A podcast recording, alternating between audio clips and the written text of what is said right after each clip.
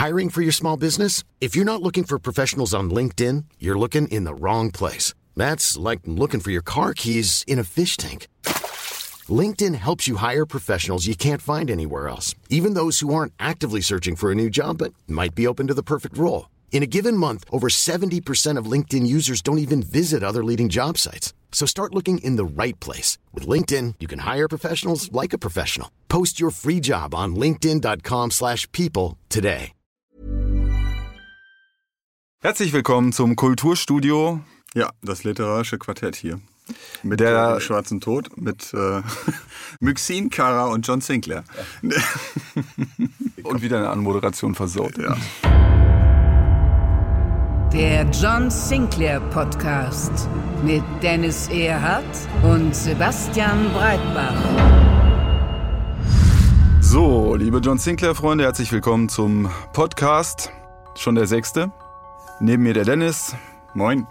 ich bin Sebastian und das sind unsere Themen. Wir haben ein fettes Thema, könnte man sagen, nämlich Brandmal, die Sonderedition, äh, die jetzt parallel zum gleichnamigen Buch von Marc Benecke und äh, Florian Hilleberg erscheint.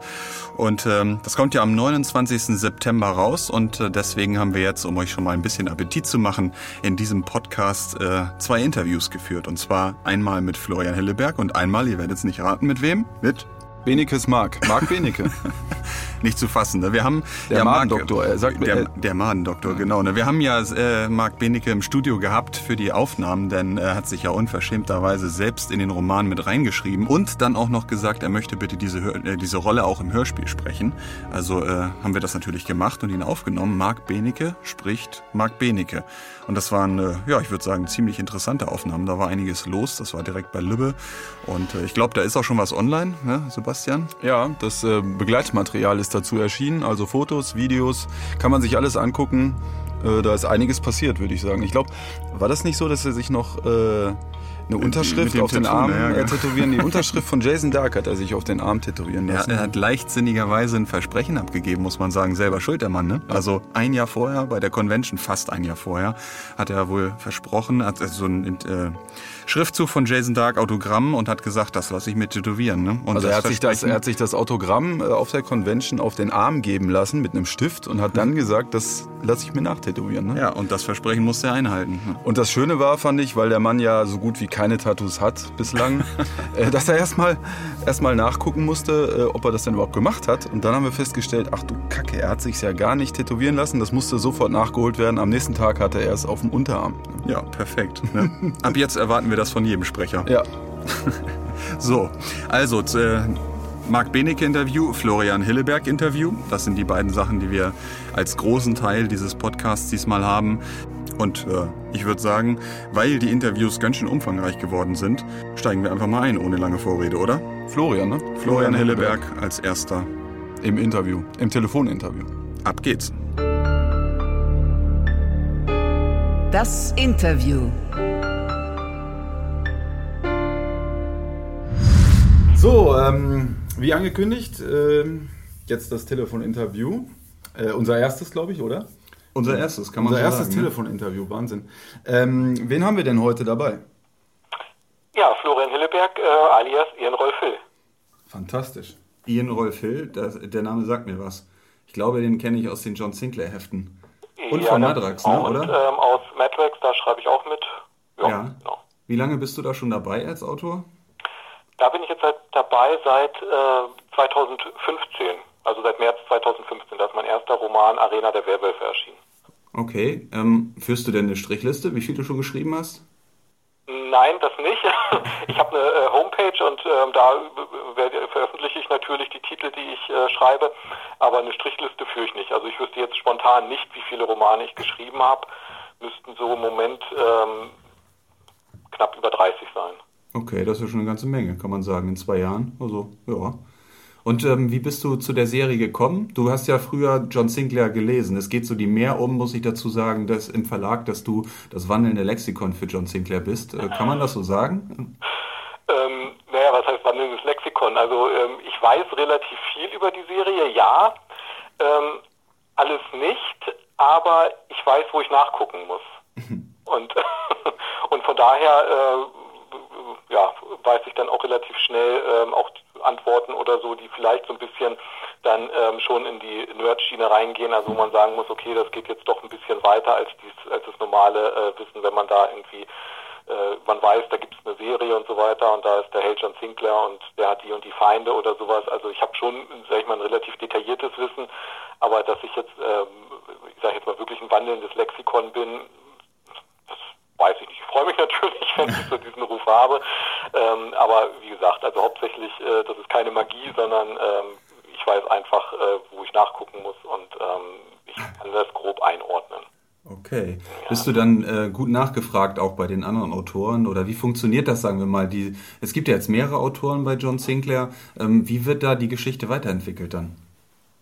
Ähm, wir treffen uns ein bis zweimal im Jahr zu Autorenkonferenzen und äh, legen dann halt auch grob Handlungsrahmen fest. Das war ja zuletzt dann die große, ähm, der große Handlungsfaden um den Täufer und die dunklen Eminenzen, wo es darum ging, dass ein Dämon äh, so mehrere Schergen so um sich scharte, mit, äh, die er gegen das äh, Silberne Kreuz von Sinclair immunisieren konnte. Und das haben wir dann auch ziemlich genau äh, durchgesprochen und da auch einen festen Handlungsrahmen festgelegt.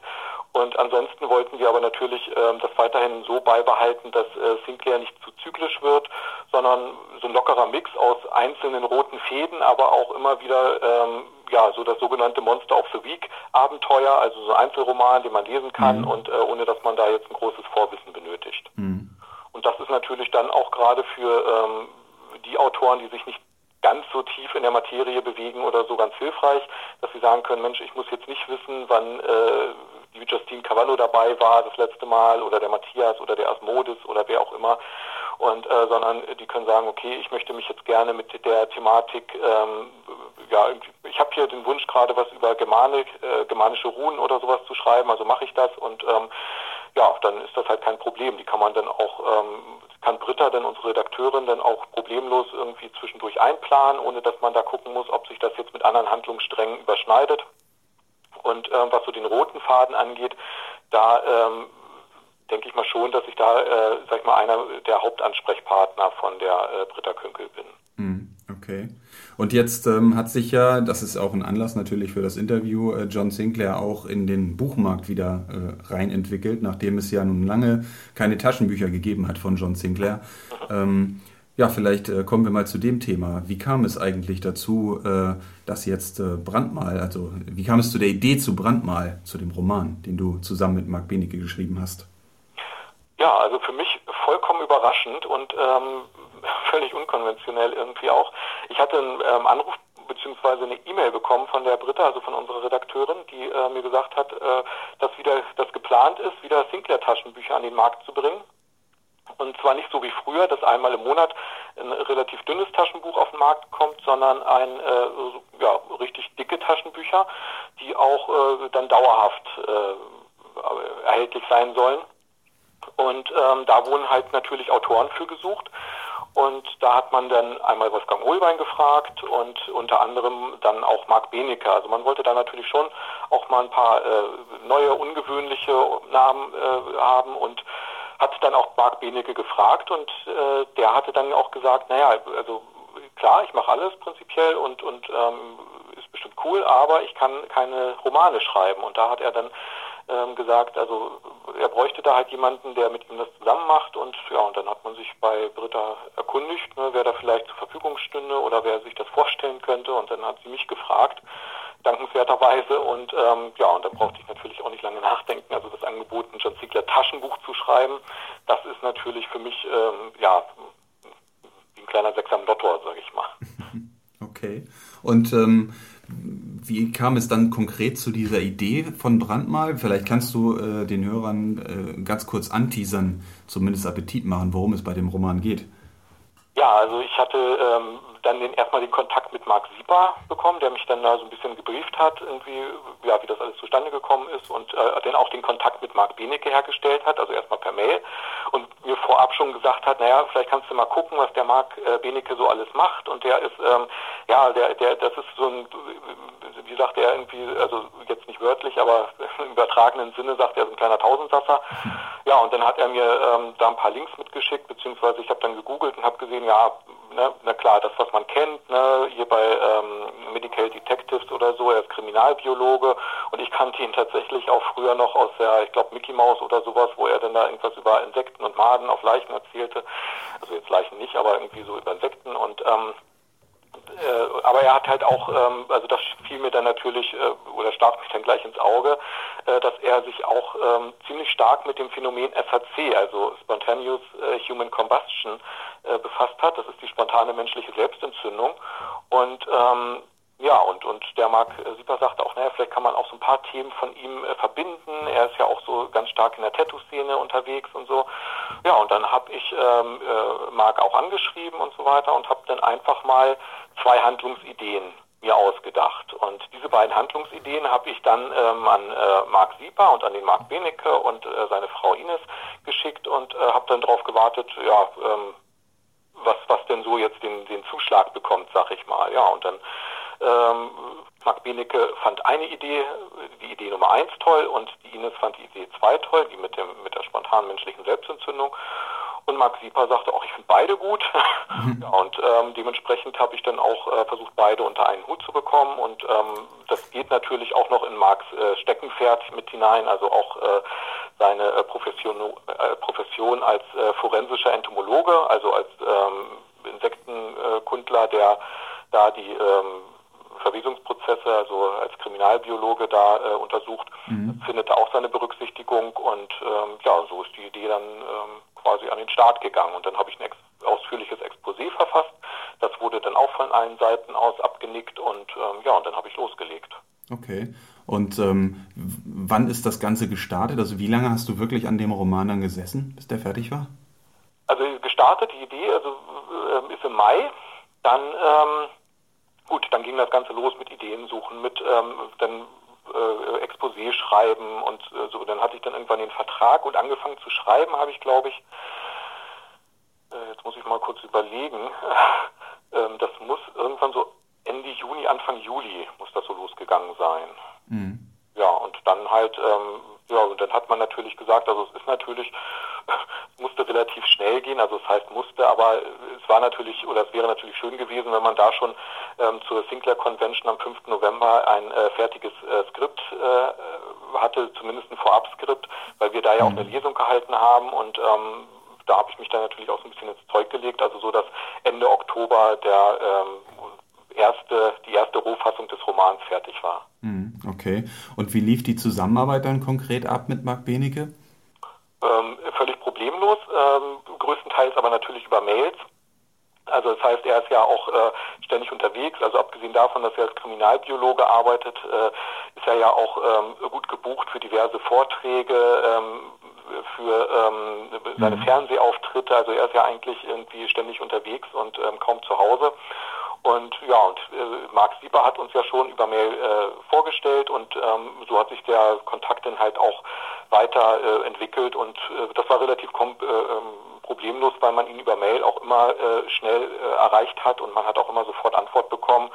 Und er hat dann auch sofort seine Frau und seine Mitarbeiterin, die Tina Baum-Johann, mit ins Boot geholt und ähm, ja, und teilweise, also ich, ich habe ja natürlich dann auch so gerade die Parts, die äh, John Sinclair und Jane Collins betreffen, die habe ich ja ähm, die habe ich ja dann so geschrieben, wie ich es ja auch sonst für die Heftromane mache, also allein und, und ohne Hilfe. Und äh, bei ihm, äh, das war ja dann hauptsächlich so die Parts, wenn es um ihn ging und seine Arbeit, mhm. beziehungsweise um Tina und halt um die wirklich fachlichen Details. Ja, und da sind dann halt schon pro Tag dann schon mal so 30 bis 50 Mails hin und her geflossen. Ne? Also okay. das ähm, war dann schon ein recht intensiver Austausch und ähm, hat auch sehr viel Spaß gemacht. Also wenn ich dann mal eine Frage hatte, Mensch, wie sieht denn das aus, ne? ähm, wenn, äh, oder wie muss ich mir das vorstellen, wenn äh, ein Mensch verbrennt, oder ich hatte, glaube ich, die Frage, wie eine Kuh verbrennt und so, und dann hatte ich irgendwelche Fotos bekommen, wo sie äh, irgendwelche Schweinekadaver verbrannt haben und ähm, ja, wo ich mir dann halt wirklich anschaulich äh, ein Bild machen konnte. Mhm. Okay. Und ähm, das, also wie kam es denn überhaupt zu dieser Idee, dass er und auch Tina Baum-Johann, also Marc Benecke und seine Assistentin Tina Baum-Johann, in dem Roman selbst auch mitspielen würden? Ähm, ich glaube, die Idee, also die Idee kam ursprünglich tatsächlich von Marc Benecke selber. Also ähm, vorher war ja tatsächlich einfach jetzt so die Idee, Mensch, äh, Marc Benecke könnte ja vielleicht so einen Roman schreiben, wo er relativ schnell gesagt hat, nö, kann ich nicht. Und hat das, glaube ich, auch erstmal so verstanden, dass er gesagt hat, ja, äh, klar, Mensch, toll, ich, ich werde hier irgendwie äh, Geisterjäger oder so, ne? Und ähm, ja, und als man gesagt hat, nee, du sollst schreiben oder sowas, dann hat er gesagt, ja, aber ich kann doch auch auftreten treten oder so. Ne? Und also es war seine Idee und ähm, ja, und dadurch haben wir ja gesagt, okay, warum nicht? Ne? Also ähm, wenn er damit kein Problem hat, im Gegenteil, ähm, eine reale Person mitspielen zu lassen, die ja auch, ähm, sage ich jetzt mal, nicht ganz unbekannt hierzulande ist, das hat ja auch seinen gewissen Reiz. Mhm. Auf jeden und, Fall, ja, gerade wenn er im Hörspiel dann ja auch sich selbst noch spricht. Also ganz genau. Äh, das ja. ist äh, natürlich für alle Leute dann, die den Roman und vielleicht auch das Hörspiel äh, sich zu Gemüte führen, äh, schon ganz interessant, die Mark Benecke kennen. Ja. ja. Und ähm, das, die Story jetzt selber, es geht ja um Vampire, wenn ich das mal verraten darf. Das äh, kann man vielleicht auch ein bisschen kombinieren bei spontaner menschlicher Selbstentzündung. Ähm, dass es äh, in diese Richtung geht, äh, war das für dich jetzt, äh, kam das aus dieser Idee mit dem, von dem wissenschaftlichen Hintergrund oder ähm, lag es dir schon immer am Herzen, dass du sagst, ähm, ich wollte mal wirklich einen richtig dicken Wälzer über Vampire schreiben, das ist mein Thema. Wie hat das funktioniert? Da war tatsächlich dann, oder stand tatsächlich im Vordergrund, ähm, ne, Marc Benecke und äh, Marc Benecke mit Sinclair zusammenzubringen und dann natürlich auch äh, Marx Steckenpferde zu berücksichtigen. Also die Idee war mhm. da, äh, ich wollte was über ähm, äh, ne, seine, seine Arbeit als ähm, Entomologe beziehungsweise als forensischer Entomologe machen. Ich wollte was über SACH machen und ähm, wie du schon sagst, ne, die Kombination, dass es da vielleicht um Vampire geht, liegt nahe, aber es war jetzt nicht so meine Intention, dass ich gesagt habe, oh, ich will jetzt unbedingt mal einen dicken Wälzer über Vampire schreiben. Das war es eigentlich nicht. Nee, kann ich nicht. Okay. Und ähm, wie würdest du jetzt in der Rückschau das Buch sehen? Ähm, äh, hat das äh, Spaß gemacht, dass du sagst, ähm, da bin ich sofort wieder dabei? Oder bist du eher jemand, der sagte, ah, die Hefte sind, also dieses kontinuierliche, eine Serie in den Heften zu entwickeln, ist mir lieber als so ein Einzelabenteuer? Wie schätzt du das ein? Nee, also ähm, es hat irrsinnig viel Spaß gemacht, muss ich einfach sagen. Also ähm, einfach auch, also ich sage jetzt mal diese, äh, was war es denn? Vier Monate ungefähr. Also man hat ja wirklich in dieser Geschichte mit äh, gelebt, sag ich mal. Und ähm, es war äh, rückblickend gesehen, es war natürlich schon ein ordentliches Stück Arbeit, aber es war, ähm, ich fand es jetzt gar nicht so sehr ab von, also von, von dem, als äh, was ich auch im Heftroman mache. Klar, es ist jetzt erstmal größer gewesen und ähm, aber ich habe das auch äh, mehr oder weniger so angelegt wie einen ähm, fünfteiligen Roman oder mhm. so. Und ähm, ich also ich habe auch schon, also das, das haben wir jetzt untereinander so ein bisschen schon besprochen oder so ein bisschen herumgeflaxt oder sowas. Also ähm, die Idee oder die Möglichkeit einer Fortsetzung wäre natürlich da und ähm, so vom, vom, vom groben ähm, Gedanken her hätte ich jetzt auch schon mal äh, Ideen, so dass man daraus auch gute Trilogie machen könnte. Also wenn man jetzt sagen würde, das läuft gut und so weiter und ähm, das finden die Leser toll und auch gerade diese Kombination zwischen dem realen Mark und der Tina und ähm, dem John Sinclair und seinem Team, äh, das gefällt uns, davon wollen wir mehr lesen, ähm, dann wäre ich natürlich sofort bereit, auch wieder ähm, mitzumachen. Also das, ähm, wie gesagt, also das Schreiben selber, die ganze Arbeit daran, das hat sehr viel Spaß gemacht. Mhm. Und würdest du jetzt ähm, von dem Punkt mal abgesehen, dass jetzt äh, Marc Benecke als reale Figur mit seinen Assistentinnen auch vorkommt, ähm, wie, wie, würdest du das sehen im Vergleich? Ähm, aus der Sicht, sage ich mal, von John Sinclair-Fans ist äh, das eigentlich ein Roman, den man genauso lesen kann wie ein John Sinclair, wie man es gewohnt ist? Oder ähm, hast du den in Teilen anders konzipiert, anders aufgebaut, einfach weil du wusstest, dass du so ein Packen vor dir hast an Seiten, die du zu bewältigen hast? Glaube schon, dass man den so lesen kann wie normalen Sinclair. Also es muss natürlich dann schlussendlich auch ein bisschen so der Leser entscheiden, wie er das sieht. Aber ähm, es ist also für mich, äh, ich, wie gesagt, ich bin da gar nicht anders rangegangen an die ganze Geschichte.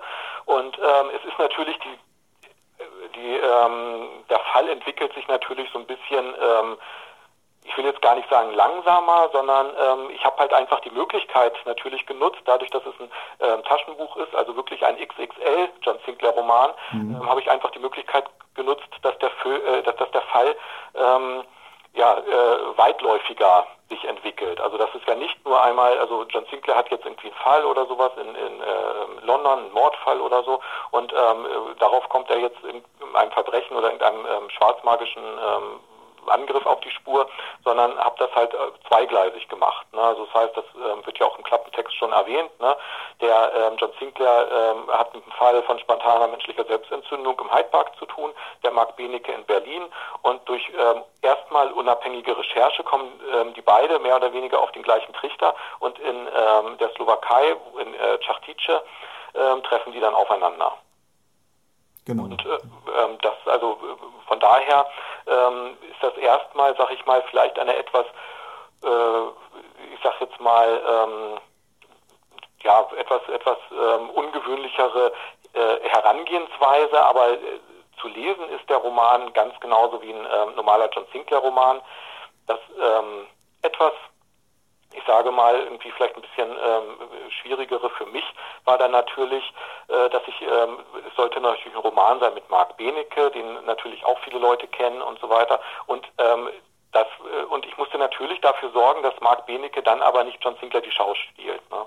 Also das heißt, äh, es ist natürlich ein John Sinclair-Roman und äh, John Sinclair ist natürlich der Held der Geschichte und der Roman ist auch genauso geschrieben wie so ein John Sinclair-Heftroman. Das heißt, er ist der Ich-Erzähler und äh, nichtsdestotrotz gibt es natürlich auch oktoriale Passagen. Hm. Okay, also man kann ihm getrost jeden Heftromanleser ans ja. Herz legen, dass er da mal einen Blick reinwerfen darf tatsächlich ähm, angelegt. Also das heißt, selbst wenn man jetzt die Serie Sinclair nicht kennt, ähm, kann man den lesen. Ähm, ähm, kommen natürlich äh, John Sinclairs Kreuz vor und so weiter, die ganzen Waffen. Ähm, aber ich denke schon, dass das auch in dem Roman so erklärt wird, dass man damit ähm, zurechtkommt und dass man da nicht wieder vom Berg steht. Aber ich denke auch, dass der Heftromanleser, der auch die Serie kennt und ähm, auch die Serie von mir aus auch ganz gut kennt und da auch völlig drin ist, dass der auch seinen Spaß daran hat. Und es gibt sogar noch einen kleinen ähm, ähm, ein kleines Gimmick, dass da ein äh, Gegner, ähm, sage ich jetzt mal, auftritt, der in der Serie bekannt ist, aber ähm, eigentlich keine große Rolle spielt. Der Roman erscheint ja am 29. September zusammen mit dem Hörspiel. Äh, beides an einem Tag praktisch. Und äh, da gibt es auch eine Veranstaltung drei Tage vorher, haben wir gehört, äh, dass für alle, die gerne mehr über Brandmal wissen wollen, da in Köln sie sich gerne informieren können bei euch. Genau, ähm, das ist nämlich der äh, John Sinclair Abend im ähm, Bastei Lübbe Foyer und äh, der findet am 26. September um 19 Uhr statt und dort werden dann nicht nur Marc Benecke und ich zugegen sein, sondern auch Wolfgang Hohlbein, der dann sein John Sinclair Oculus vorstellt, der in zwei Bänden erscheint und ähm, ja, und da werden wir dann alle drei ähm, da sein und äh, ja, Rede und Antwort stehen und äh, das Buch vorstellen. Gibt es auch einen Auszug zu lesen dann, sicherlich? Genau, da werden, ähm, da werden wir lesen, da werden wir also es wird ähm, eine Moderation geben und ich denke mal auch, dass wir da auch äh, Fragen beantworten werden. Also wir werden auf jeden Fall den äh, ganzen Abend ja da sein und ähm, wie das genaue Programm abläuft, das weiß ich noch nicht, aber es ist als Lesung und Gespräch angekündigt.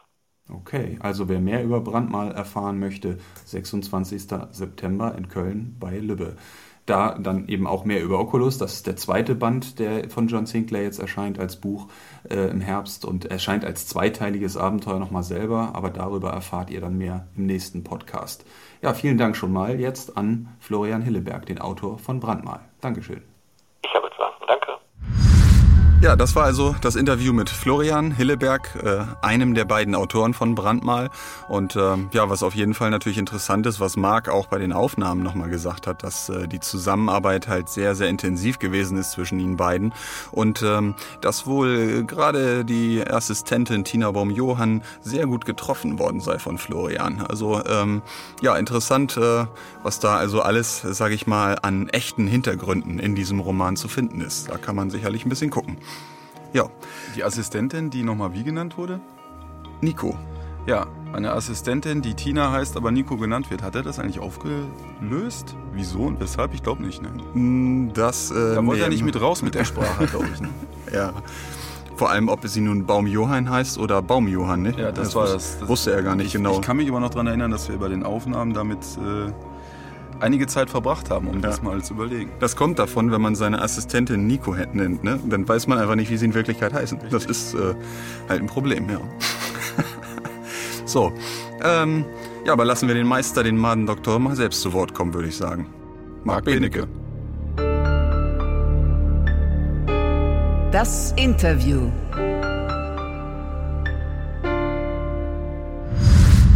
So, okay, wir sind im Studio von Live Audio diesmal hier und äh, mir gegenüber sitzt ein schweißüberströmter Mann, äh, der gerade in drei Stunden Aufnahme, ich glaube, es waren sogar viel, viel mehr gefühlt, drei Stunden Aufnahme, 30, 30, 30. 30 Stunden Aufnahme, ja, wen eigentlich gesprochen hat. Marc Benecke und der Mann heißt? Marc Benecke und ist aber nicht 100% identisch mit dem von mir gefühlten Marc Benecke.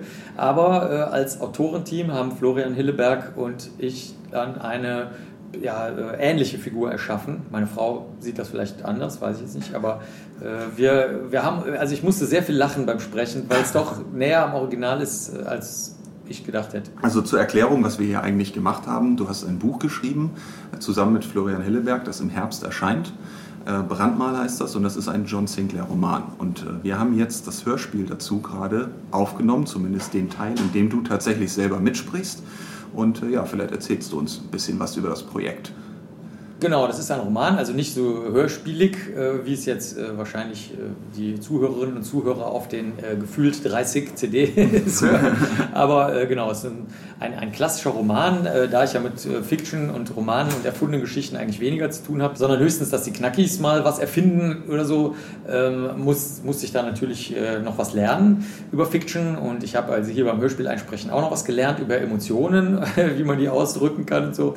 Aber ähm, insgesamt geht es um einen Fall, der angelehnt war oder ist entstanden aus einem Ping-Pong zwischen dem äh, Florian und mir. Äh, wir haben gedacht, es soll was vorkommen mit äh, plötzlicher Selbstentzündung und wenn es geht, aber auch mit Vampiren und natürlich eine spannende Jagd. Und Beretta muss natürlich vorkommen von John Sinclair und Kämpfe und äh, Rätsel und Wendungen und ja, äh, mehr will ich ja noch gar nicht verraten. Ja, vielleicht äh, zum Hörspiel selber jetzt mal, wie die Arbeit hier. Ähm, würdest du sowas lieber machen? Willst du jetzt umsatteln? Bist du Hörspielsprecher? Also wenn du die Nerven hast als Regisseur, der Regisseur musste mir nämlich alles vorsprechen, aber Nein, das, stimmt. Das stimmt Die überhaupt Emotionen musstest du vorsprechen. Den Text konnte ich selber. Ich musste vorschreien und du hast dann vorschreien und keuchen und stöhnen und, und schimpfen und so. Ähm, nein, die Arbeit ist total angenehm. Hier stehen äh, tausende von Süßigkeiten, Bananen, Weintrauben, Kirschen. Also das ist wie äh, eigentlich in einem, in einem römisch, beim römischen Gelage. Wenn ich nicht Veganer wäre, würde ich sogar äh, die Süßigkeiten auch essen. Ah, nee, das ist wirklich angenehm. Und die, die Lektorin, die Verena, hat auch noch zwei Puppen aufgestellt. Die tragen I Love John Sinclair Baseballkappen und so zerfetzte Kleidungsstücke und Die Kapuzenjacken. sehen auch nicht mehr so gut aus, die Puppen. Ne? Die sehen so ein bisschen aus wie Zombies. Also recht Zombies passend. im Lübbekeller, Im Lübbekeller, genau. Ne? Ja, und da sind wir jetzt auch. da sind wir auch. Und das war richtig Hörspiel jetzt. Jetzt brauchen wir nur noch ein paar Geräusche. Ah! Ines, nein! Doch, Äh, nein! ich will aber. Äh, gut, dann mach.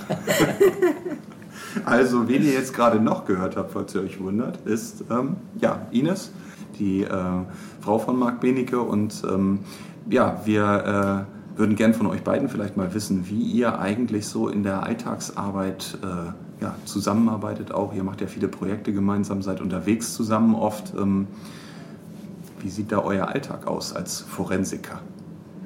Also ich finde es sehr, sehr äh, interessant insgesamt. Vor allen Dingen, äh, eigentlich bin ich mehr sein, äh, seine Assistentin, würde ich jetzt mal so sagen. Man muss sich das so vorstellen, er ist gerade mit einem schwierigen Fall beschäftigt, hat das Telefon am Ohr, muss dann irgendwas, äh, muss irgendwas erklären, was gerade sehr, sehr wichtig ist. Und ich muss ihn am Arm packen und muss, äh, muss ihn dann in den nächsten Zug, in den wir müssen, dann hinein äh, verfrachten, damit wir unseren anderen Arbeitsalltag, also es, es läuft sozusagen alles gleichzeitig. Damit er nicht allein am Bahnsteig stehen bleibt, weiter Ja, telefoniert. genau. Okay, sowas passiert häufiger. Doch, das ist tatsächlich so. Also sind wir wirklich sehr eingespielt. Natürlich äh, gibt es auch ein paar, also verrückte andere Sachen, die man sich immer fragt, auch bei, äh, man fragt sich am Strand immer, wenn es die, wenn's die neuen Handyfotos von irgendwelchen Models gibt, wer fotografiert da eigentlich immer, weil das Model steht ja gerade im Wasser halbnackt. Und so ist das bei uns auch. Wir haben unheimlich viel soziale Medien-Content und wir fotografieren dann auch immer gegenseitig, stellen das ins Netz ein. Die äh, Ines redet die ganze Zeit mit den Fans sozusagen und guckt, dass da nicht so irgendwie Scheiße rüberschwemmt. Ähm, wir müssen bei Veranstaltungen müssen wir halt zusehen, dass alles an der richtigen Stelle steht und äh, dass die Leute ihren Stempel mit der selbstgemalten Made bekommen und ihren Tatortaufkleber, den wir auch am echten Tatort benutzen. Und es ist halt ein, ein wie, wie im Bienenschwarm, nur äh, wir sind zwischendurch immer nur zwei Bienen. müssen dann alles machen. Okay. Also, äh, um dich mal richtig vorzustellen, äh, für die Leute, die den Namen vielleicht noch nicht so kennen, du bist Forensiker eigentlich. Also, du hast, äh, was hast du eigentlich als Ausbildung gemacht? Äh, ich bin Biologe, also ich habe Bio studiert mhm. und äh, habe dann damals noch einen Diplomabschluss gemacht. Das, da hatte man dann drei Fächer, in meinem Fall Genetik, Zoologie und Psychologie war das damals. Und äh, dann habe ich eine rechtsmedizinische Ausbildung noch gemacht und auch im Institut für Rechtsmedizin promoviert. Und jetzt bin ich öffentlich bestellter und vereidigter Sachverständiger mhm. für biologische Spuren. Das heißt, wir gucken uns, das kommt übrigens im Hörspiel auch vor, da habe ich schon verraten, Blut, Haare, Urin, Kot, Sperma. Äh, kommt Leichen, alles vor, Ach, interessant. Der Satz kommt vor. Der Satz kommt vor. kommt, die Spuren kommen nicht alle vor. Ähm, die untersuchen wir tatsächlich und dann äh, sind das entweder Gutachten direkt fürs Gericht oder angefordert von Privatleuten oder von, manchmal fragt die Presse auch was.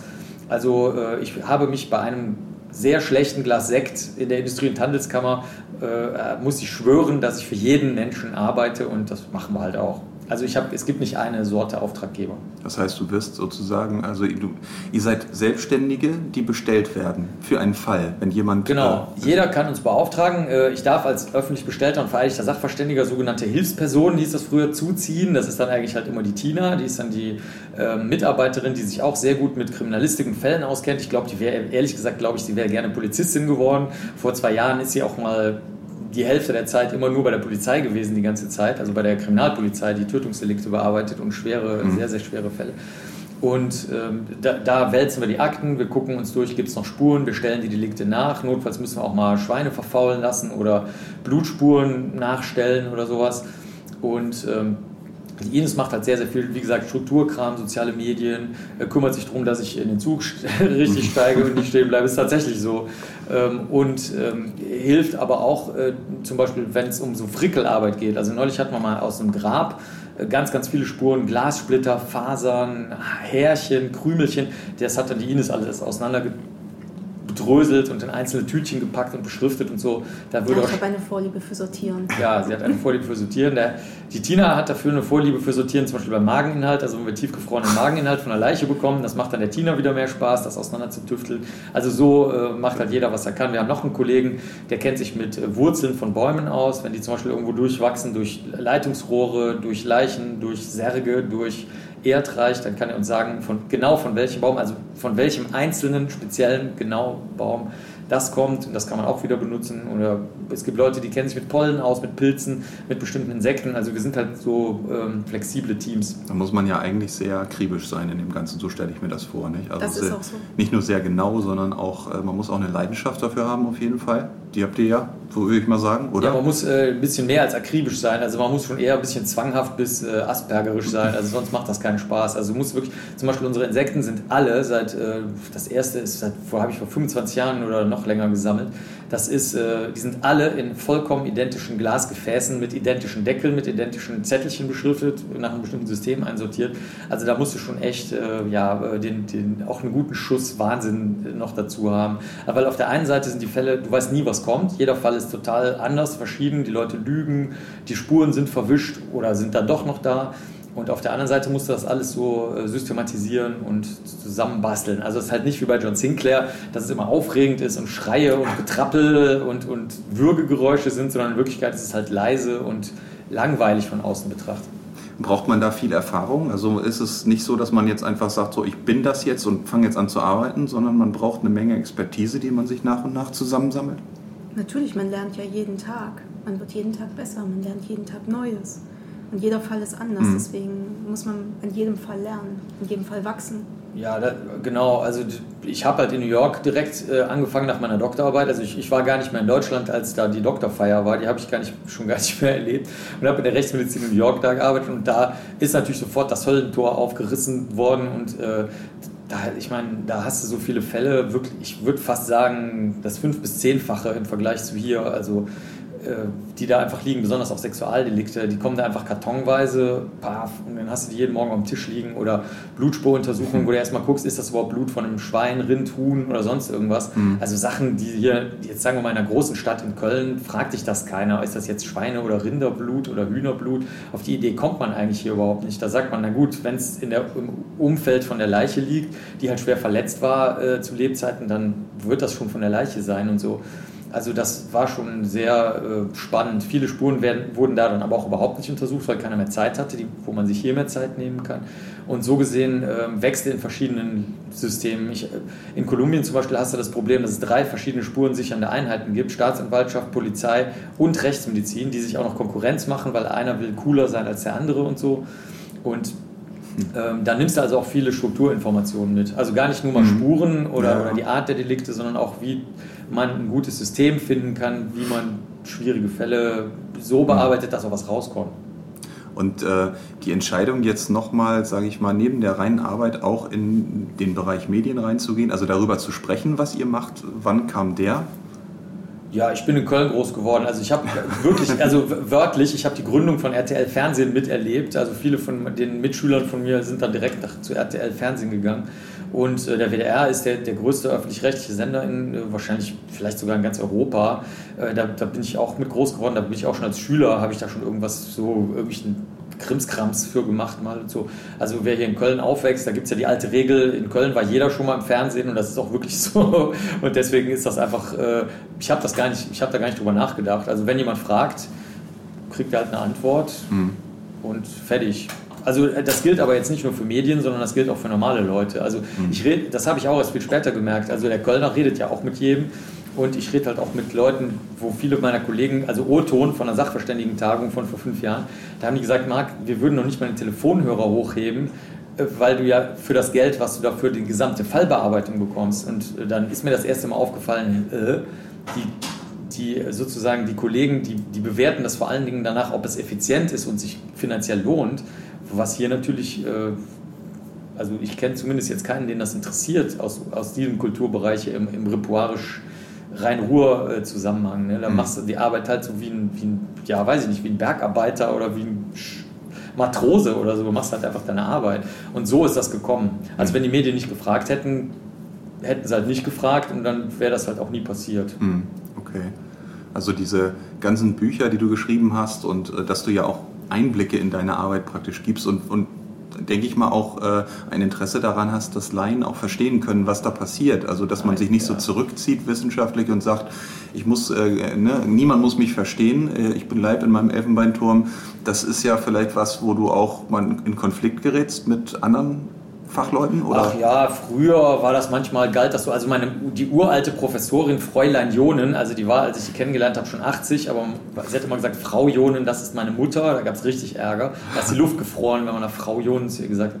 Und die hat immer gesagt, äh, Herr Dr. Benecke, begeben Sie sich doch nicht auf das Niveau und so, aber ich meine, die hat auch noch in Deutsch-Südwest gearbeitet, Afrika, ne? also, also insofern äh, muss man auch sehen, die Zeit hat sich geändert. Ein paar Kollegen und ich, wir waren sicher die Ersten, die für Zeitungen und so schon geschrieben haben. Also ich habe früher sehr viel für die Zeit, für die Süddeutsche und so geschrieben.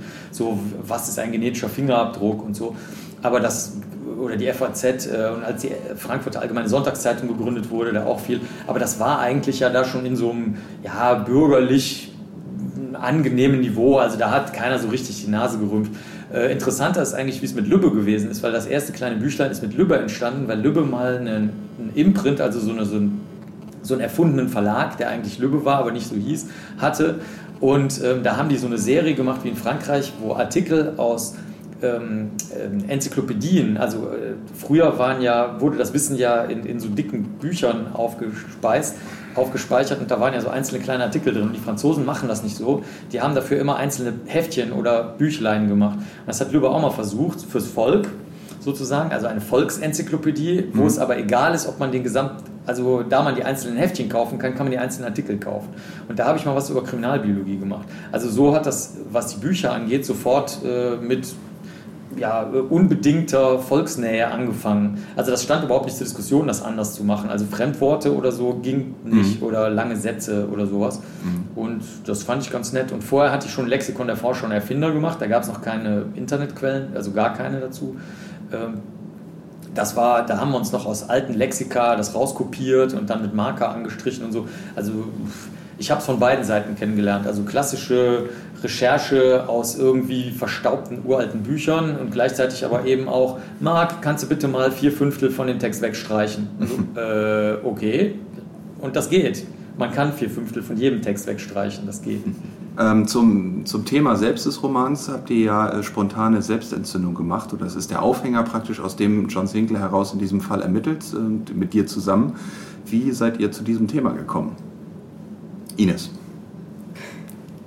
Also Marc hat ja ein, äh, äh, interessiert sich ja für das Thema plötzliche Selbstentzündung, hat, hat sich da einige Fälle dann, also echte Fälle.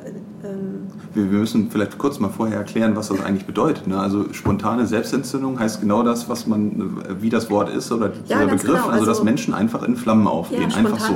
Selbstentzündung heißt, ältere Frauen gehen ganz spontan in Flammen auf und es bleiben nur die Unterschenkel übrig und werden dann höchstens noch, äh, also die Reste. Und sowas gibt es gefunden. wirklich. Also es gibt es nicht bei George Sinclair nur, sondern es gibt es auch wirklich. Oder was ja, heißt Mark das? Hat einen, Mark hat einen ganzen Vortrag darüber, wie das Ganze zustande kommt. Und ja. im sehr guten Buch Die Mumien von Palermo von Lübbe ist das auch ausführlich äh, nochmal beschrieben. Und ich bin auch, ich hatte das Glück, dass ich die einzige Überlebende, die das mal überlebt hat in den letzten 400 bis 500 Jahren, die habe ich getroffen zum Glück.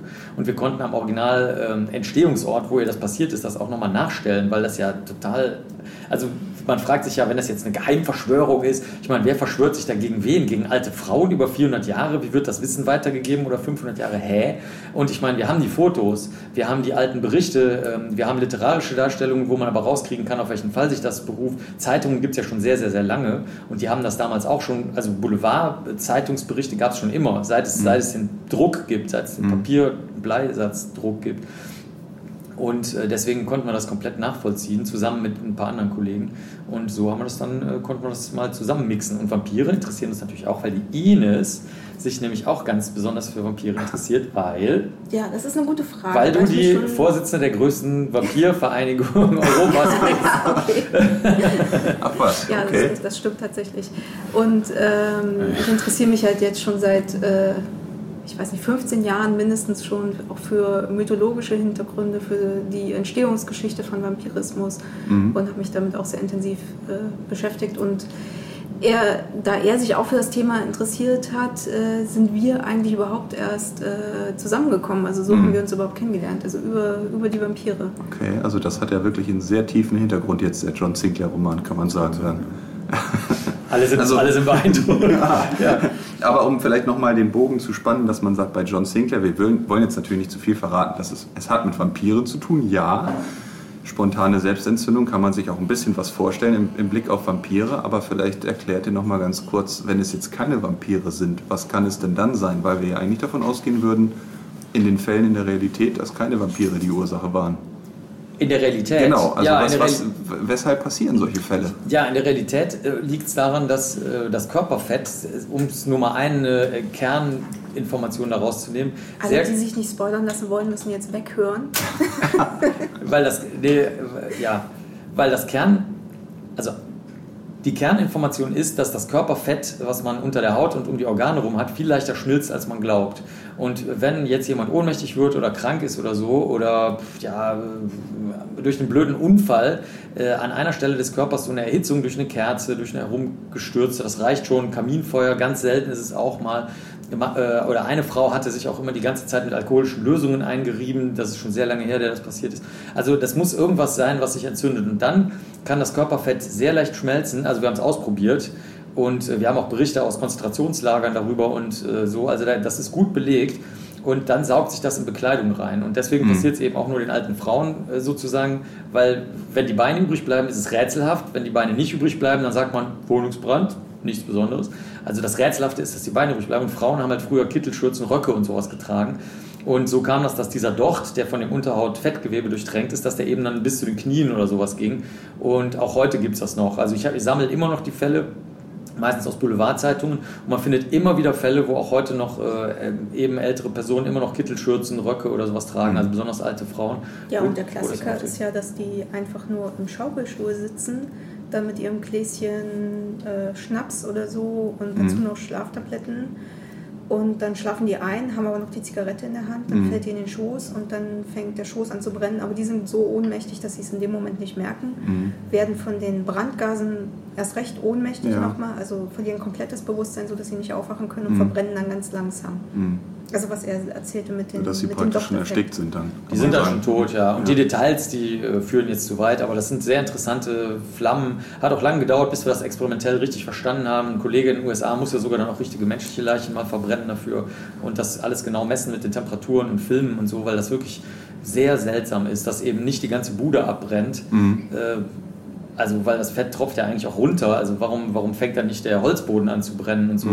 Da muss man, muss man sehr viel rumtüfteln. Aber haben wir dann gemacht über so, ja, sehr lange, über 12, 13 Jahre. So, also, äh, die Tina, die übrigens auch im Roman vorkommt, ist übrigens auch Spezialistin dafür geworden, weil sie sich beschäftigt damit, wie verbrannte, bereits tote, also wir, wir töten natürlich keine Tiere oder so, also bereits tote Schweine, wenn die verbrannt werden, als äh, Beispiel für menschliche Leichen, die verbrannt werden, wie die von Insekten besiedelt werden. Dafür ist die Tina Spezialistin und äh, die kommt ja auch im Roman vor und das passt auch nochmal sehr gut zusammen, weil die eben auch äh, an dieser Schnittstelle zwischen Kriminalistik, Verbrennung, rätselhaften Fällen und so ist, wobei die immer sehr skeptisch ist. Also wenn jemand mit was sehr rätselhaftem ankommt, dann hat sie schon direkt keinen Bock, aber, aber äh, das passt schon. Der, Auf jeden Fall kommen ja auch Insekten vor in dem Roman. Wir Ja, wollen, oh ja, es kommen ja, Insekten ja, Wir wollen vor. an der Oh. Stelle jetzt aber wirklich den Schnitt machen und nicht noch mehr verraten. Nein. Also ihr müsst euch natürlich den Roman kaufen auf jeden Fall, das ist klar. Und am besten ihn auch hören, nicht nur lesen, sondern auch äh, ja, das Hörspiel selbstverständlich hören. Genau. Googelt, wenn ihr mal über die Eigenarten von Florian was sehen wollt und seiner Schwester,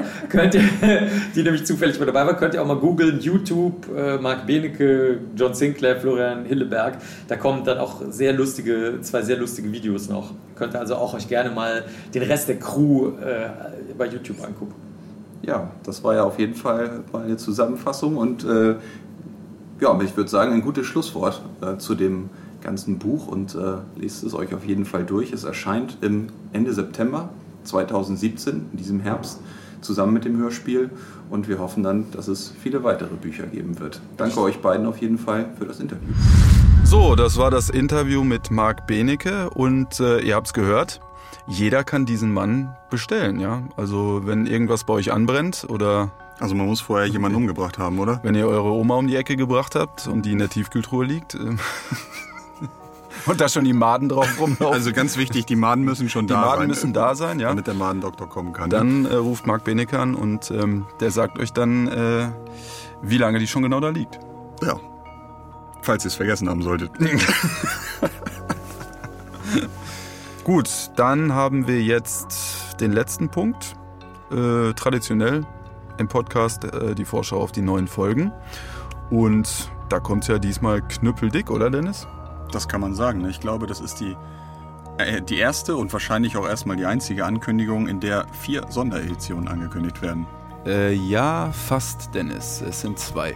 Aber trotzdem, es regnet neue Folgen, Leute. Am 25. August 2017 erscheint John Sinclair Classics Folge 30, Das Phantom von Soho. In einer groß angelegten Aktion gelingt es Scotland Yard, einen der brutalsten Mörder der englischen Polizeigeschichte zu stellen. Das Phantom von Soho. Der Köder für das Phantom. Ein junger Polizeiinspektor, tja, namens John Sinclair. Bei der Verkündung des Urteils schwört der Mörder Rache. Und viele Jahre später beginnt sich der Fluch zu erfüllen.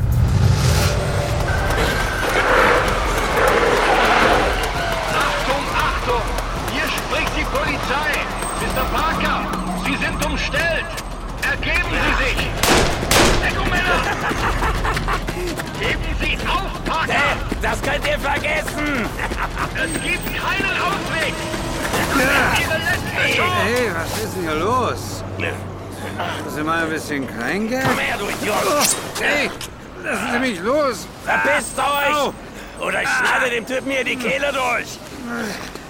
Habt ihr verstanden? Geben Sie auf, Parker! Sie haben keine Chance! Hey, seid ihr taub, verdammt? Ihr sollt euch wegmachen! Das machen die nicht. Was? Wer hat dich denn gefragt, Weißkäse? Halt bloß die Klappe, sonst schlitz ich dich auf! Mit einer Drehung hatte ich mich aus Parkers Griff gelöst und ihm das Messer aus der Hand getreten. Und das mach ich nicht. Bevor er die Pistole auf mich richten konnte, drehte ich ihm den Arm auf den Rücken und ließ die Handschellen zuschnappen. So, die gute Nachricht ist, ich brauche dein Kleingeld nicht. Oh, scheiße, ein Bulle. Böse Überraschung, was? Ich mach dich fertig. Los, vorwärts. Wenn ich dich in die Finger kriege, mach ich dich fertig. Au. Tja, Ich schätze, bis dahin werden ein paar Jahre vergehen. Am 29. September 2017 erscheint John Sinclair Folge 118, die Kreuzweglegende. Wo sich die beiden Wege unter der alten Eiche kreuzen, lauert das Unheil. So sprach man früher im kleinen polnischen Dorf Schetisch und hängte an den Ästen des Baumes Mörder, Vergewaltiger und Ehrlose. Aber dann begann die Madonna in der Kirche von Schetisch zu weinen und die Kreuzweglegende wurde blutige Wirklichkeit. Was hast du getan, Magda? Ich, ich, ich wollte sie nur einmal spüren. Was? Ich habe dir doch gesagt. Es tut mir leid, Kasimir. Ich, ich wollte das nicht. Es hat einfach angefangen. Was? Wovon redest du, Mädchen? Was ist... Oh, oh Gott. Das, das ist... Ich habe nichts getan. Wirklich. Kasimir Wojtek hatte das Gefühl, den Boden unter den Füßen zu verlieren. Alles drehte sich um ihn, während er wie gebannt auf den geöffneten Schrein starrte. Die Madonna, die von Staub bedeckt und scheinbar unberührt inmitten der anderen blitzsauberen Ikonen stand, weinte blutige Tränen. Was bedeutet das, Kasimir? Kasimir, was bedeutet das? Es bedeutet... Er ist wieder da. Am 29. September 2017 erscheint John Sinclair Sonderedition 7 Brandmal. Ein Fall von spontaner Selbstentzündung im Londoner Hyde Park führt Suke und mich auf die Spur vermeintlicher Vampire. Aber warum setzen sie sich freiwillig dem Sonnenlicht aus? In Berlin schalten sich der bekannte Kriminalbiologe Dr. Mark Benecke und sein Team in die Ermittlungen ein und folgen der Spur wie ich in die kleinen Karpaten in die Slowakei, wo wir vor Ort auf verängstigte Menschen treffen und auf eine Mauer des Schweigens. Geht sie! Oder ich töte sie! Was? Schauen Sie ab! Oskar! Lassen Sie mich in Ruhe! Oskar, verdammt! Warten Sie! Wir können doch über alles reden! Jane Collins folgte Oscar Peabody, wobei ihr der seltsame Ausschlag auffiel, der sich wie eine Flechte über seinen Nacken und Hals erstreckte. Sie erreichten das Ende der Treppe.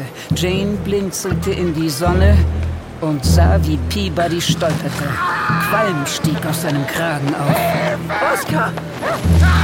Feuer schlug aus seinen Ärmeln. Jane riss sich die Jacke herunter und versuchte, die Flammen zu löschen. Zu spät. Peabodys Zuckungen erstarben. Und das Feuer verzehrte, was von seinem Körper übrig geblieben war, und erlosch. Zurück blieben ein grauer Anzug und eine etwas aus der Zeit gefallene gestreifte Krawatte, die die Flammen nicht angerührt hatten.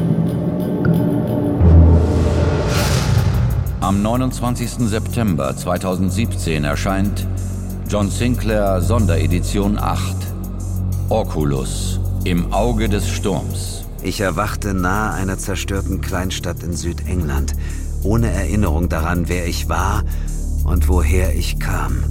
Als ich die Stadt erkundete, fand ich mich plötzlich von albtraumhaften Tentakelmonstern umringt, die sich aus dem Schlamm und der Asche der Zerstörung erheben. Und ich verstand, die Welt, wie wir sie kennen, existierte nicht mehr. Der Morast bewegte sich. Wellen und winzige, schmatzende Eruptionen kräuselten die Oberfläche und türmten sich auf bis in eine Höhe von fast zwei Metern. Aus dem oberen Ende bildete sich ein Kranz aus peitschenden, mit Saugnäpfen übersäten Tentakeln. Das Ding hatte keinen Kopf, aber dort, wo bei einem Menschen die Brust gewesen wäre, öffnete sich ein schwarzes, faustgroßes Auge über mehreren von spitzen Zähnen starrenden Mäulern. Hinter mir noch ein solches kopfloses Ungetüm. Tentakel schossen auf mich zu. Ich warf mich zu Boden, wälzte mich herum in die Tentakel des dritten Ungeheuers. Dahinter erhoben sich Nummer vier und fünf. Ihre Schwerfälligkeit war meine Chance. Im Zickzack hetzte ich zwischen ihnen hindurch. Es wurden immer mehr. Sie schnitten mir den Weg über die Straße Straße ab. In einer der Häuserruinen klaffte eine Tür. Unter Schutt und verkohlten Trümmern wuchs etwas empor. Noch größer, noch bösartiger als die anderen Ungetüme. Und schneller. Und zwischen den Tentakelwucherungen Mäuler wie Papageienschnäbel, die wirkten, als könnten sie Eisen zerschneiden. Ich griff nach einer zerborstenen Dachlatte. Tief bohrte sie sich in das glotzende Auge. Mit einem schrillen, trillernden Pfiff und peitschenden Tentakeln fiel das Ungeheuer auf die Seite. Ist das Ding denn? Was ist, was ist denn dieser verdammte Zettel? Hast du Panik, wa? Ich finde den nicht. Ja, wo ist er denn jetzt? Was hab ich denn da? Was hab ich denn da? Ach, du hast den. Ja, Wie schau. kommst du denn an meinen Zettel? Ha. So, jetzt lass mich mal gucken. Wann haben wir denn den nächsten Podcast? Ich gebe dir mal einen Tipp, es ist ein ganz, ganz furchtbarer Tag. Oktober haben wir jetzt dann, ne? Der nächste. Äh, der 13. Oktober, oh Gott, das ist Freitag, der 13. Für einen Sinclair-Podcast. Ach du liebe Güte. Ob das gut geht. Wir werden es sehen, wir werden es erleben, denke ich. Äh, wir geben uns Mühe. Ich glaube, dann lassen wir uns mal was ganz Unheimliches einfallen, oder? Alles klar. Wir hören uns. Bis dahin und tschüss. Tschüss.